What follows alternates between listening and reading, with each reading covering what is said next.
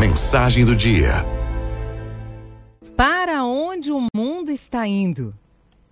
É verdade que parecemos estar navegando no mar revolto e que para todo canto que olhamos só existe mais água, mais ondas fortes, mais vento. Será que isso não vai acabar?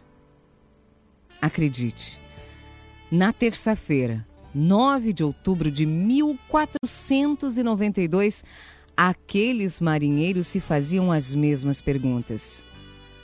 Vicente Pinzon, capitão da caravela Ninha, e seu irmão Martin Alonso Pinzon, capitão da Pinta, estavam entre o furor e o temor quando na nau Santa Maria enfrentavam o almirante Cristóvão Colombo. Abandone essa busca, precisamos voltar, exigia Vicente Pinzon. Não dá mais para continuar. Colombo calculara a distância um pouco errado. Ele acreditava que precisariam atravessar 2.400 milhas, mas, na verdade, a distância era de mais de 10 mil milhas, para além dos 16 mil quilômetros. Os marujos estavam cansados, irritados e, acima de tudo, desesperados. Eles temiam morrer no mar, de fome ou perdidos. Após dois meses perambulando sem destino, o motim teve início no dia 10. Colombo precisou agir rápido para evitar que tudo se perdesse.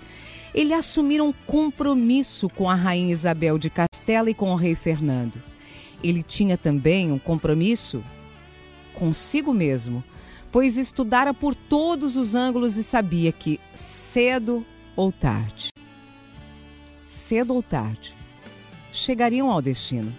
Eles só precisavam aguentar um pouco mais. Vocês também fizeram esse compromisso, disse aos marinheiros. E se vocês suportarem um pouco mais, se dominarem o medo, nós vamos chegar lá. Eles estavam num ponto de não retorno. Eles tinham que continuar, eles precisavam resistir, pois a volta sem parada poderia matá-los. Mais um dia, eles concordaram. Colombo assentiu.